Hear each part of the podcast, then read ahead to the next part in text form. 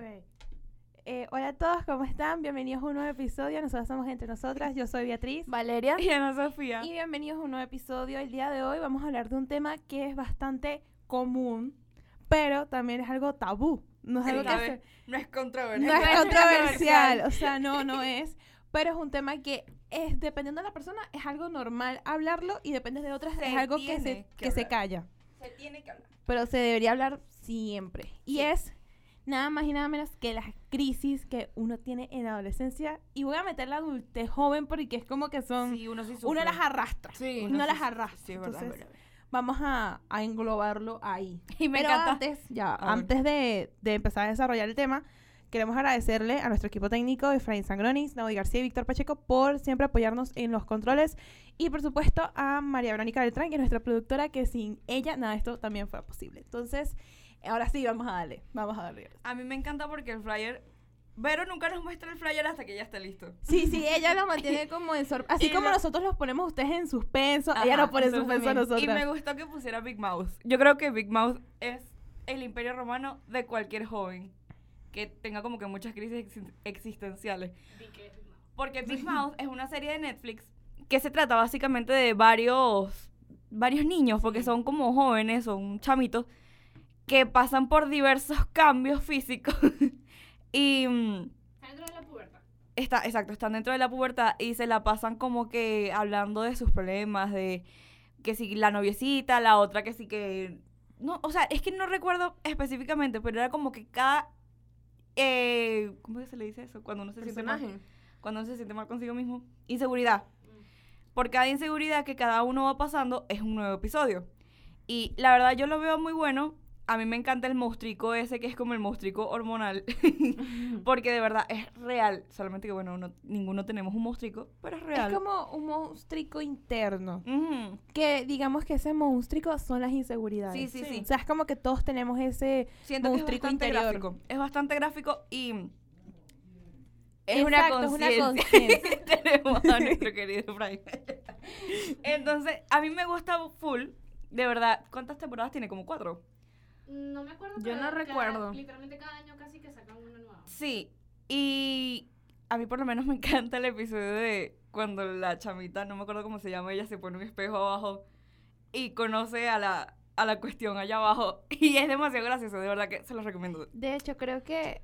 Pero, ¿cómo es que se llama este influencer mexicano Javier que el que recomienda Ibarreche? Se los recomiendo, búsquenlo en? TikTok, en. Instagram.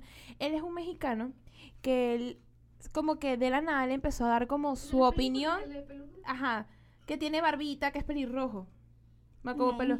Bueno, él es un influencer que él, de un- una noche a la mañana, él dijo, oye, yo, a mí me gustan mucho las películas, voy a empezar a dar mi opinión, reseñas de lo que yo opino de tal película. Ok. Y es una persona que conoce, es como, o sea, así como, pero le gusta los, o sea, fotografía, directores, o sea, se- conoce el mundo cinéfilo como tal. Y él llegó a un punto en que, chama, lo invitaron hasta los Oscar, ha entrevistado Ujú. a los a Barbie, Oppenheimer, toda esa Ese fue gente. el que, el que hizo hace poco el- la reseña de Simón. Él. Ok. No Ok, es él, búsquelo, él es súper, él es el, el que tiene barba, él es súper famoso. Y él estuvo hablando de esa, de esa serie, del que está nuestro flyer.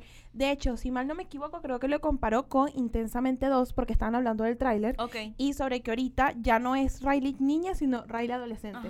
Y que vienen las inseguridades. Entonces él dijo, oye, si tú también quieres ver algo que tenga que ver con esas crisis, vean esta serie de la que nosotros, de la que Ana les Sí, está hablando. intensamente te lo muestran más Disney. Ah, bueno, hay que, hay que ver cómo muestran ahorita en la segunda la adolescencia. Yo siento que la segunda va a ser mala. Porque siento que, o sea, me trae recuerdos ansiedad del muñequito este de Toy Story y la cucharilla. Ok, Ah, Forky. Es muy parecido. Ok. Entonces yo siento que ahí va a ser como. que lo están reutilizando. Casi siempre que sacan segundas partes no son muy buenas. Vamos a... Yo espero... Frozen 2 es malísimo. Yo Ay, espero mí que esta gustó. sea buena porque la verdad yo siento que intensamente tiene una buena un buen mensaje porque Una buena trama. nos muestran de una forma bastante gráfica cómo Sí. actúa el cerebro de un niño adolescente o una niña y muestra realidades que por las que uno pasa y a lo mejor los padres no lo entienden porque literalmente también tienen sus muñequitos en la cabeza Sí. actuando y están como que hermana, ¿qué te pasa? Vamos a hablar, pero el adolescente sencillamente no no quiere, no quiere hablar de eso. De hecho, hay un corto buenísimo de Intensamente que es ya como que después que Riley La del pasa- novio. La del novio. Es increíble porque tú ves al papá con su me- como su crisis de padre mental, pero la parte del chamo que él por fuera se así tranquilo y por dentro todos sus muñequitos están en crisis porque eh, Riley solo dijo hola. Ajá. O le dijo gracias, ya ni me acuerdo. Pero es buenísimo porque tú ves como, como también el lado del chamo de 13 años, la crisis que le da porque la niña le habló. Y ves ella también que el, el otro está desagrado también como... Y es que yo creo que, por lo menos en mi caso, yo creo que Riley en la primera película se asemeja mucho a mi yo de sexto grado. ¿Sí? Sí, pero no es porque me quería ir de mi casa, sino porque siento que de verdad pasan cosas, o sea, por lo menos el desagrado a millón. Uno veía a los niñitos y era así como que todos me caen mal porque son todos los que con los que estudio, no sé qué. Sí. Y después cuando llegó mi pareja para ese momento fue así como Riley cuando se enamora del niñito. Y yo, ay, no, ¿qué tal? O sea, siento que compagino con ella en ese aspecto y siento que a esa edad es muy común que uno pase por ese tipo de situaciones. Sí. Sí. Ya, ¿Y ustedes qué? To- Es que estamos re- hay que que recordar. Hay que, re- hay que Yo echar sí. mucho para Yo atrás. Tengo que- un hermano que tiene 12 años ahorita, de verdad que sí se ve. Y entonces siempre, por lo menos mi hermano es de cejas bastante pobladas y de bastante bello facial. y siempre me dice, Ana, por favor, ¿será que me puedes arreglar las cejas? ¿Será que me puedes ayudar con esto, con esto, eh, con la cara, que, se, que le diga qué jabón usar, que no sé qué? Porque él quiere intentar verse bien y yo le digo, está bien que te quieras ver Ujú. bien, pero que no se convierta en una inseguridad. O sea, tú tienes cejas pobladas, no es que te vas a pasar un cuchillo y te las vas a quitar todas. Exacto. Claro. Claro, O sea, claro. son cosas que yo creo que uno no ve que cada uno es diferente en esa en ese momento y uno quiere parecerse a otra persona que uno le parece súper cool. ¿Y ustedes creen que, igual lo pregunto para que ustedes también lo, lo reflexionen en casa, este, ¿qué es más difícil? ¿Qué etapa? ¿La preadolescencia? ¿La adolescencia en sí? Ya finalizando la adolescencia, es decir, Todas las etapas. tipo 12 años, Estas son 13, nuevas. 15, 16, 17, ponte, 18, 19, es que Dios, Nosotros hablamos de eso en un, en un episodio, yo me acuerdo. En la de los Sí, 20. Raíz se estaba burlando de nosotros. Ah, no, Bea no estaba. No, Ah, nosotros Ese fue el, del, el de la boda. El de la boda. pero es que, a ver, ahora hay que hablarlo porque yo estoy no es que una es más difícil que la otra, pero como todo es nuevo, todo parece difícil. Ahora, yo te digo que los niños no son gente. No, es que niño no es gente, eso estoy 100% Y cuando segura. uno tiene una inseguridad, los niños saben perfectamente dónde darte en, el- en la llaga. Sí. Entonces, en mi caso, yo siempre fui la niña gordita. Y siempre, mi papá siempre me decía, si a usted la fastidian, usted agárrense a golpes. Aquí no estamos apoyando la violencia, pero eh, eso fue Es como eso- que me eso lo hemos enseñaron. hablado pues. también en otros episodios que a veces las autoridades, vamos a poner los directores, coordinadores o inclusive la familia, Sí. no te presta atención. Entonces mi papá también da ese consejo. Usted va a hablar con la, con la directora, coordinadora, la profesora. Si esa persona no le hace caso y esa persona te sigue fastidiando, tú le das su solo manotazo. y Listo. pasó, yo sí me agarré a golpes con gente. Porque bueno, Sí. lo que pasa es que a mí me decían, me se burlaban de mí por gordita, que no sé qué. De hecho, hubo hasta una profesora que se burlaba de mí, me trataba como si fuera su esclava y todo. A Eso fue en tercer grado. algo, tipo, yo sufrí más bullying en el preescolar que en primaria y bachillerato. Tipo, en mí en bachillerato y en primaria nunca me hacían así comentarios. Pues más bien, creo que eran más familiares que en el colegio. Pero en preescolar, porque a ver, yo estudié en un colegio de niñas y un colegio mixto. Pero mi preescolar fue mixto antes de pasar a la primaria, que era ya de puras niñas. Y ahí había, obviamente estaban los varones. Ujú. Entonces, claro, obviamente que a veces que se les salía uno que otro comentario, pero a veces las niñas eran más crueles que los mismos niños. Sí. Porque, no sé, locas del carrizo. Y yo me acuerdo que una vez hubo una chama que me fastidiaba, me fastidiaba, yo la empecé a fastidiar ya. y que ojo por ojo. Yo, ella tenía un apellido bastante y yo le hice una canción con el apellido. No la, voy a no la voy a cantar aquí porque Criminales. Agarra. Tú Pero, decías, "Mami, yo te es que sí, ¿Sabes? canción". Y con eso de, de las etapas que tú hacías la pregunta, me hiciste recordar una vez que estábamos, creo que eso era una profesora de quinto grado.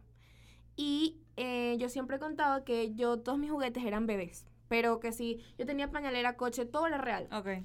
Entonces, me acuerdo que un día, saben que los viernes uno podía llevar juguete. No sé en sus colegios si era así, pero en el En mío preescolar podía llevar los y viernes en juguetes. primaria podías llevar juguete solo los viernes. Bueno, mi amiga y yo, una amiga, llevábamos puras bebés. Y llegó una profesora y nos dijo como que ya están muy grandes para eso.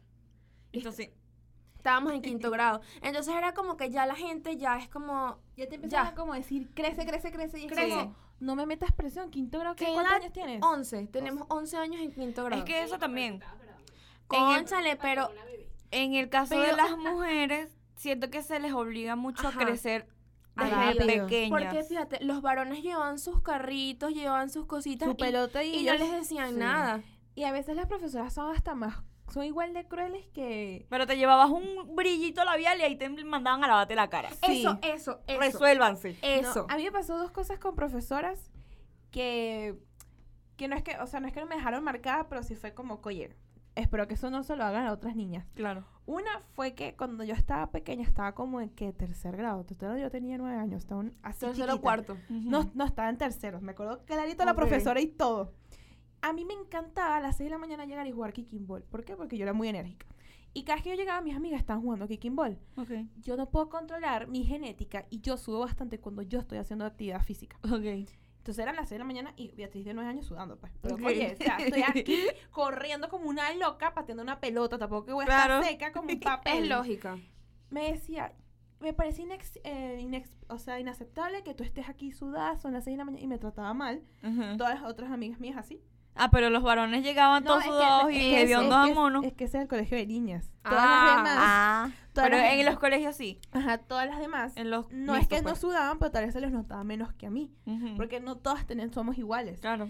Chama, eso me generó tanta inseguridad que hoy en día a mí me, me da me da pena sudar. Pena. Porque lo vi como algo malo. Mm. Sí, Entonces te yo estoy haciendo ejercicio, me pasaba mucho en el colegio y yo me la pasaba yendo al baño a secarme. Sí. Este, o dejé jugar en la- a las seis. O sea, yo empezaba a jugar y veía que me estaba dando calor me- y me iba. Sí. Y la otra fue que me pasó que también en ese colegio de niñas hubo como en quinto y sexto grado e- inauguraron una piscina. Ujú. No, el año anterior, yo ni me acuerdo. Y en educación física había una semana hacías educación física y otra hacías natación. Ok. Y me acuerdo que, bueno, yo estaba en el equipo de natación, yo soy nadadora y a mí me fascina nadar y bueno, soy buena haciéndolo. Entonces a mí a veces me ponían de ejemplo para mi, mi grupo del salón. Chama, un día me estaba congelando de frío Y las otras chamitas también se estaban muriendo de frío. Y me dijo, bueno, yo no sé por qué tú tienes tanto frío, porque como tú eres más rellenita que los demás no deberías tener tanto Ay, pero es frío". para matarlo. Pero es que yo y lo la, ok, la profesora sí. Siempre. No, La profesora era grande. Siempre era- los y no las era- profesoras de o educación sea, física o no algo era Maite físico. Delgado, no era Maite Delgado ni, ni Amanda Dudamel, ¿ok? Y, y era una señora ya grande, o sea, una Ay, señora ya... respete. Y es como, uno tenía, ¿qué? 11 años, 12 años. Y después yo estaba nadando a chico palada. Ay, no, no, y yo, no. ¿qué necesidad de decirme esa cosa tan horrible? También lo hemos hablado, no sé si aquí, pero sí afuera, que hay una época, no sé para qué hacen eso, que nos miden y nos pesan en educación física. Ay, nosotros menos mal que no. A mí sí. odiaba. A Pero, mí o sea, Siempre. ahorita de grande me lo haces y es como, Bueno, es entendible, o sea, tengo huesos pesados, gracias. Sí. Me como dos empanadas en la mañana. Pero uno cuando tiene esa edad, uno, es, uno se empieza a comparar con las otras. Sí. Por ejemplo, también era demasiado mal visto que uno fuese alta. Yo creo que tú y yo pudimos haber vivido eso en la fila, de orden de tamaño, Yo la siempre última. iba de última. Es que si no es una Yo cosa, siempre de siempre es la otra. Siempre. Y es que uno ya en la adolescencia de por sí, uno tiene eh, inseguridades propias que uno se va generando viéndose al espejo, ¿no? Pero después viene la gente y te lo recalca todo el tiempo y ahí obviamente uno se achicopala y uno queda así como que, ¿qué estoy haciendo mal? Y lo peor es que la gente lo que no sabe es lo que tú le haces a un niño, eso se lo Queda para toda la vida. Hay inseguridades que yo tengo hoy en día que las tengo porque me las Eso. recalcan desde que tengo 0,000 años de edad, pues un mes de edad, desde así hasta ahorita. Lo bueno es que uno más, uno más grande aprende a aceptar Es o uno- a mejorar tu estado Sí. como tú quieras, y pues. eso es lo difícil. Y eso es lo difícil. Yo he visto y una vez leí como que si tú le vas a decir algo a alguien, Tienes eh, que pensar dos veces. vamos a poner que sea algo que esa persona pueda corregir en cinco minutos. Sí, si no es, Es decir, no mira, digas. Ana, el labial se te pegó en el diente. Ujú. Ajá, va, se lo limpias. Pero ya si es algo que esa persona no puede corregir, eso le va a pesar. Sí. Y Es- también sí. uno siempre en reuniones o en cosas, casi siempre es con familia, la gente suele hacer comentarios, pero que no saben que tú tienes eso. Vamos a suponer, no, qué fea la gente que hace esto, esto y esto y esto, y resulta que tú haces eso. Entonces ahí es como, indirect me lo estoy haciendo indirectamente o directamente, pero sin Sí. decir mi nombre. Es como un comentario pasivo, pasivo Eh. Sí, En mi caso, yo sí estuve en colegio mixto. Y la verdad es que era bastante extraño porque los varones se ponen un poco extraños. Sí. Entonces uno iba cambiando físicamente, porque claro, no es, la mi- no es el mismo cuerpo que uno tiene cuando uno tiene 9 años, a cuando uno tiene 15, a cuando uno tiene 20. Claro. O sea, siempre va a ser distinto. Ya cuando uno tenía 15, uno empezaba a cambiar. O sea, empezaba a brotar todo, Y- sí. Hermana, los varones en mi salón siempre... Lo que pasa es que a nosotros tampoco nos dieron como que clases muy bien dadas de educación Sexual. sexual. Ah, no, creo que a nadie. Entonces, Una vez nosotros intentamos en mi colegio hacer un proyecto de eso. Y era un Nos fatal. formaron un zaperoco, usted, a un, un grupo de amigas, porque estábamos haciendo esos proyectos, ¿sabes? Que te ponen en- como en quinto año, que Ujú. así como los ponen aquí en la Ah, uni. ok. Y chama, la, una de las profesoras, esto es un colegio católico, ustedes no, bla, bla, bla. Y es Como, si eso fuera algo después subnormal. sale una, una parejita del colegio embarazada y te preguntas, por, ah, no, eso es responsabilidad de los padres. Pero es que No ahí todos son vamos. los papás. Entonces los varones, yo recuerdo que siempre te preguntaban, ay, te vino la regla. Así como si eso fuera un, mira, un enigma. Y uno así como que, ay, no, no quiero, no quiero, no quiero que sepan. y Dígame tal. cuando uno iba para el baño y uno se guardaba esas toallitas como si estuviese guardando una pistola. no, hombre, uno no, no sabía. Dime yo, yo usaba falda. Entonces, claro, mis amigas nos metíamos la toallita en el short, así no se Ajá. veía. Pero yo decía, ¿qué necesidad hay de estar escondiendo? De contrabandear. Ok, Sí, tampoco, tampoco vas a estar así con el paquete de toallas en la mano, pero uno iba con las pistolas, pues. Sí. Chama, sí, Yo que tenía un grupo de varones bien grande, yo recuerdo que había una de mis amigas que se fue del colegio antes de nosotros graduarnos y ella ya tenía una personalidad protuberante. y siempre era como que el tema de conversación. Sí. Y es como, a mí me pasaba pero lo mismo ¿cuál es el problema? Tú no tienes mamá, tú no tienes no tía, tú no ella, tienes abuela. no Chama. era ella, claramente, pero no, sí, pero sí, sí. hay siempre una que llama más la atención. Y los varones, yo no sé qué les pasa, les, da- les dan un botón y se vuelven locos. Chama, Dígame en educación física. Hor- yo en eso que hice va el primero de los modes, yo lo noté cuando me cambiaron de colegio. Porque yo me acuerdo que cuando yo estaba chama, ¿Qué te pedí? Ah. Al frente. cuando yo estaba chama, este, yo me acuerdo que una vez una amiga dijo, profe, me voy a desangrar, déjeme ir al baño. Ok, éramos un salón de 32 niñas. Ujú. Obviamente tú ibas con tu modo así, ni pendiente. En el colegio de varones, tú te tenías que esconder el modo en la no. camisa. eh, O sea, porque es como... Tú le mencionas, incluso ahorita a los 20 años, que eso me parece una estupidez. Le mencionas a un chamo la regla y empiezan, ay, no hablen de eso. Dígame ¿Sabes? los pelos. Dios mío, pero... Dígame los pelos ¿será en que el la- cuerpo. ¿Será que tu esposa, y si llegas a tener una hija, no van a tener el periodo? Eso es biológicamente natural. Y los pelitos también. ¿Será que ¿Sabes? ustedes no tienen Pero pelo? en el caso, bueno, sea. vamos a suponer, en el caso de los varones no hay que generalizar, pero es que yo No siento que ahí es falta de comunicación de las mamás. Es decir, la mamá tiene que explicarle, Como claro, que esto pasa. a mí, La mamá le puede explicar, pero el carajito puede ser igual. porque es que se lo explica mal. No, yo creo que sí, también. Bueno, también tienes un punto. Si no es muy... O sea, es que... Pero es que ven acá, a nosotras Es que, nadie, o sea, la bueno, mamá no va a llegar. Mira, tú hablas de los pelos. no. por O ejemplo, sea, es cuestión de, mira, ya estás creciendo. Si el niñito empieza. Porque ya, la, ya uno, incluso ya nosotras sabemos Lo una etapa. O sea, yo tengo un primito que una vez llegó y me preguntó X cosa. Porque me dijo, o sea, no sé qué tengo, o sea, explícame. Y yo le dije, no, te está pasando, estás creciendo. También Ya. es tratar de Pero es normalizarlo. no- exacto, Sí. es como normalizarlo, porque si tú lo pones como en un tabú, como no, no, no. Pero es que ponte Sí. esto. Van a crecer bueno, con o sea, voy a hablar por mí. Por ejemplo, a mí no me explicaron el proceso de desarrollo de los hombres. Y yo nunca estuve preguntándole a un hombre si ya tampoco. se había desarrollado. O sea, ¿por qué, No. por qué tienes que preguntar sobre eso? Siento- Uno se reía nada más cuando se le iba a los gallos. Ajá. Pero es porque. ¿sabes? También es como... Oye, qué bueno esas cosas, Dios mío. Era gracioso. O siempre había un varón en el salón que hablaba más grueso. Sí. Yo tengo un amigo que hablaba como... y otros O sea, Pero es como que- que, todos se desarrollan de forma Yo sí he diferente. visto que los varones que crecen con más mujeres en su familia tienden a ser más normales con eso. Sí. Claro, como porque que entienden. Ya han visto, te dicen, ah, no, bueno, pero es que mi tía hace esto o aquello No, y a mí me da igual. Pero hay otros que crecieron con ese papá macho alfa, ¿sabes? Y ya es como que, ay, no, pero es que, ¿sabes? Las mujeres tienen que ser, mira, súper eh, lisitas, ellas no pueden tener vellos, no pueden tener bigotico. Y uno así como que, hermano, pero es totalmente normal y es una de las inseguridades que da en la adolescencia. Chama, una- mí, en estos días yo iba a entrenar y a mí no me había percatado que yo no me había afeitado bien las piernas, tipo abajo. y tenía short.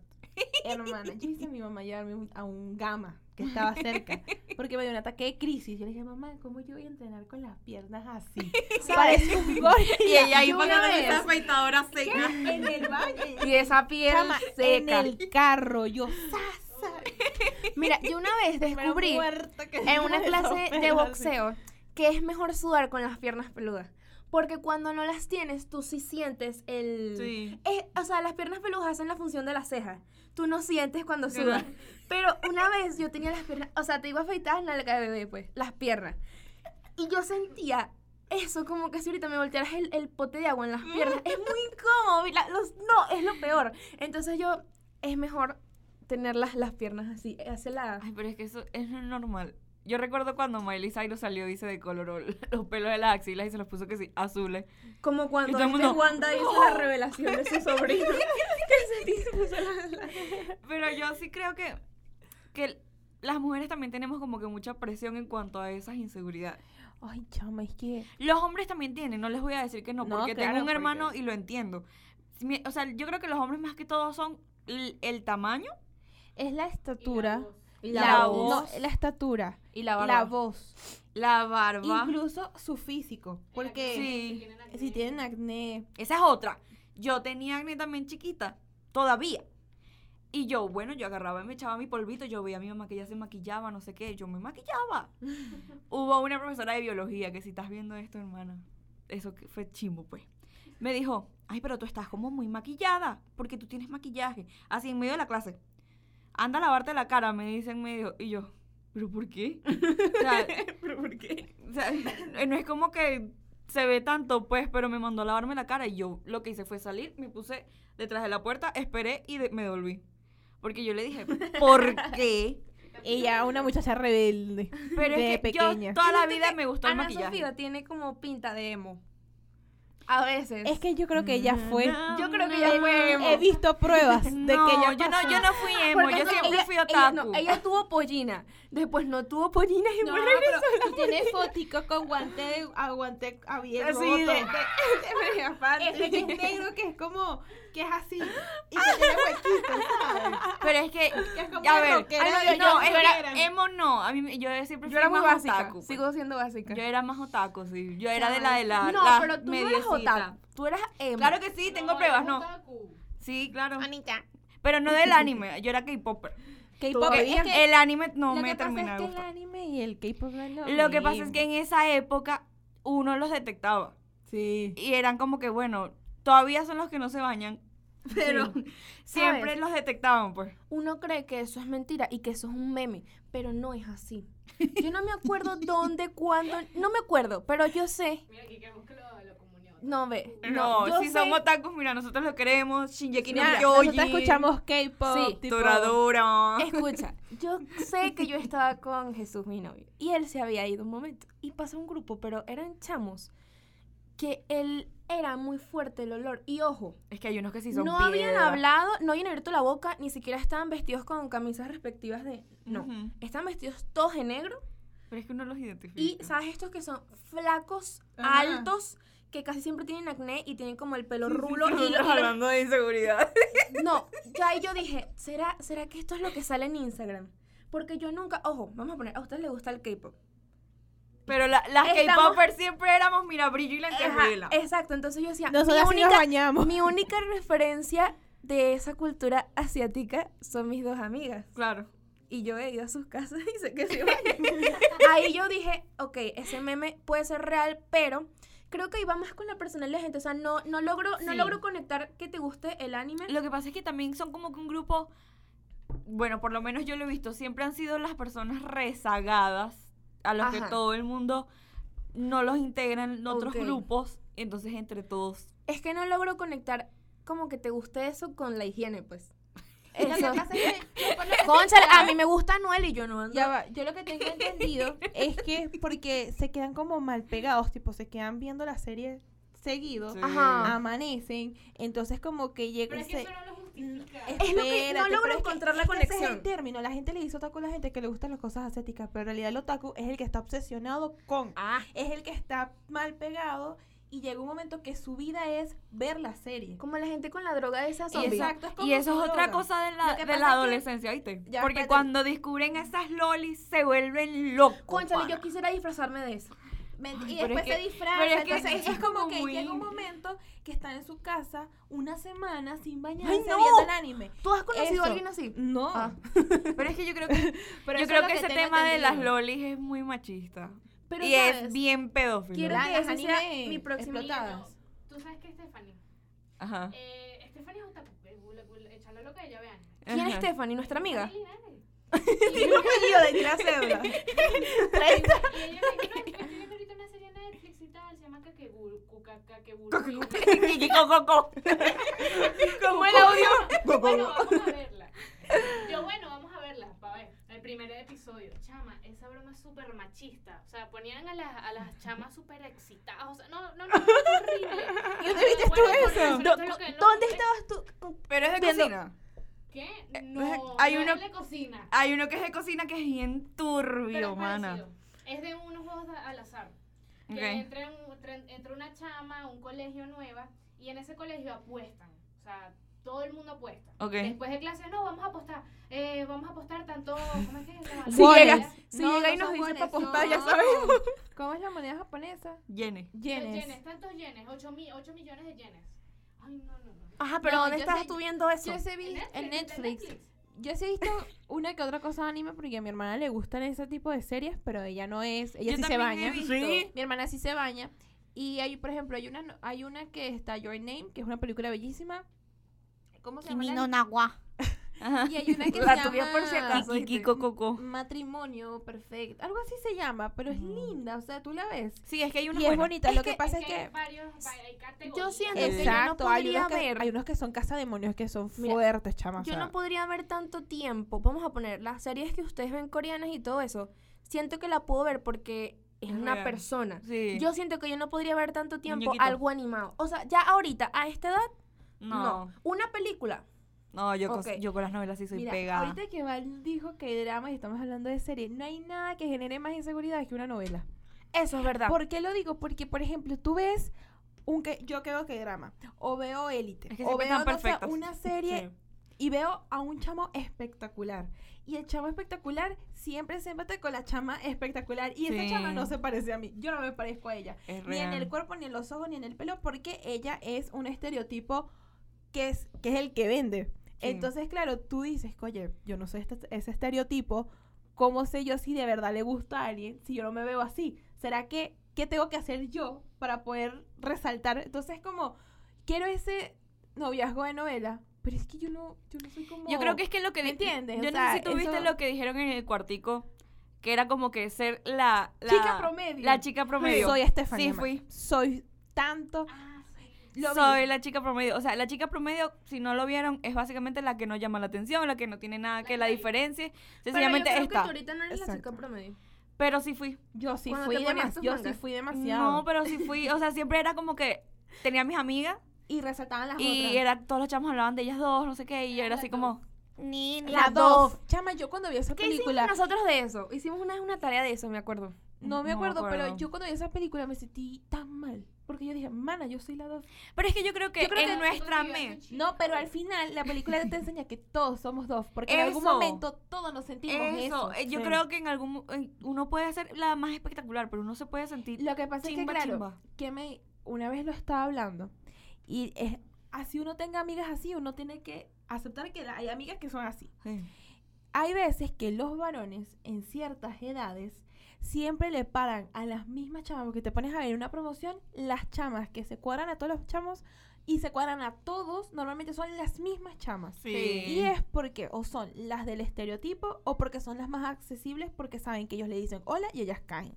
Eso es verdad. Y las chamas que no son tan accesibles son las que no le caen porque saben que no les va a ser tan fácil pensaba, matar lo que quieren matar. y uno pensaba que eran lo mejor, que no sé qué. Ay, no sé. Exacto.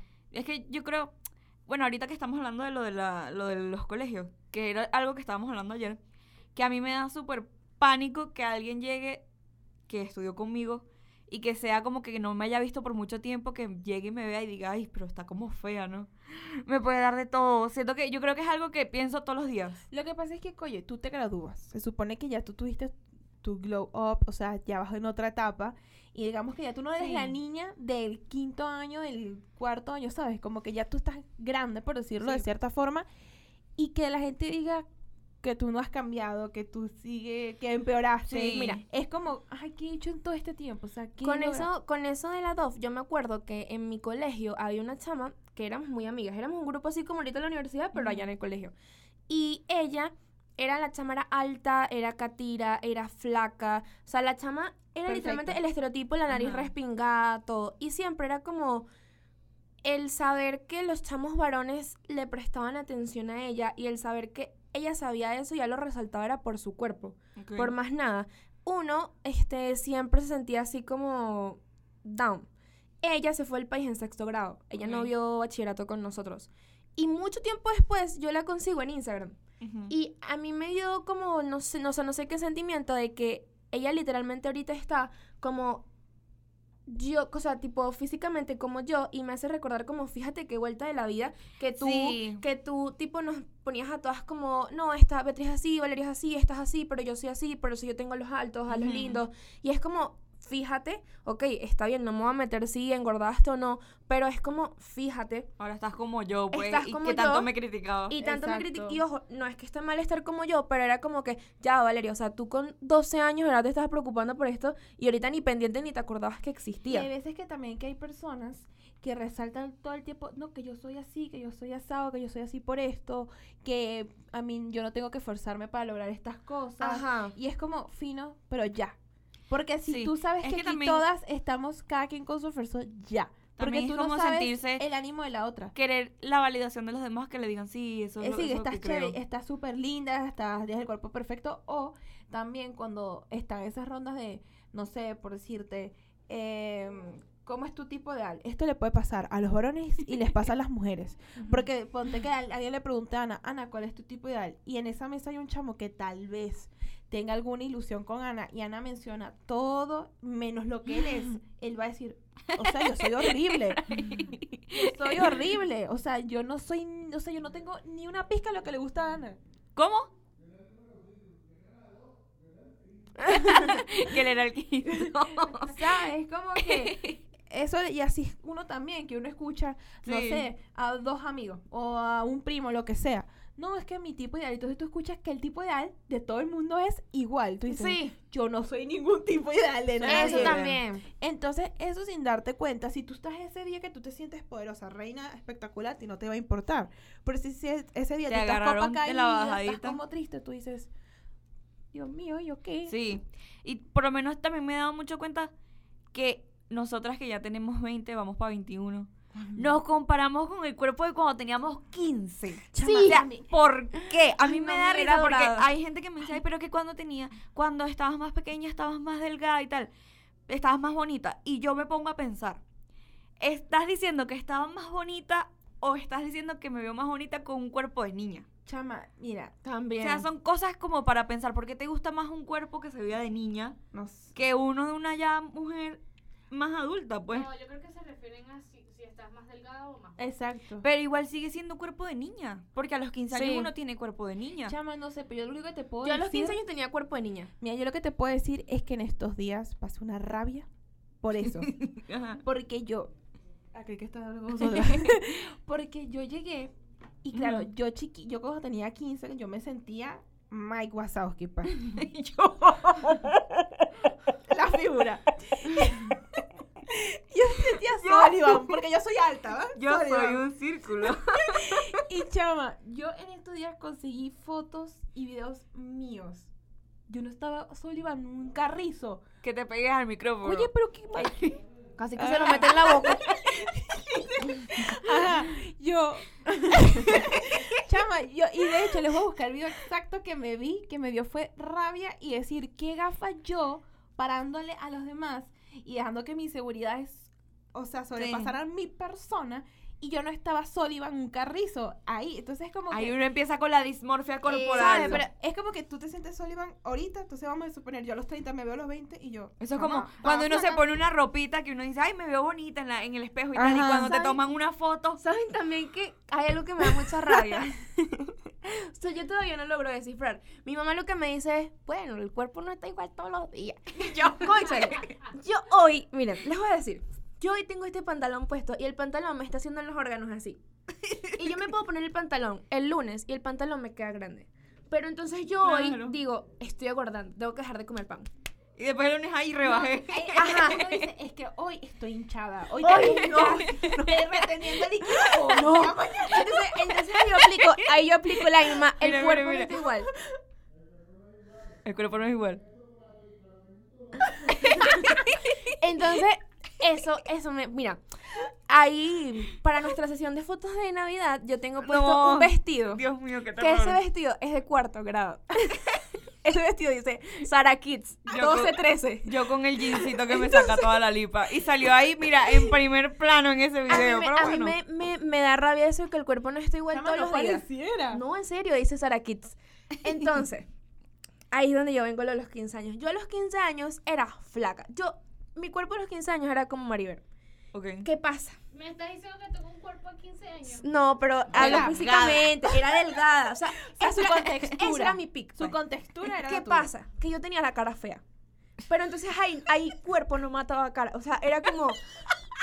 O sea, no. No. Me gusta ahorita que hiciera esta misma cara.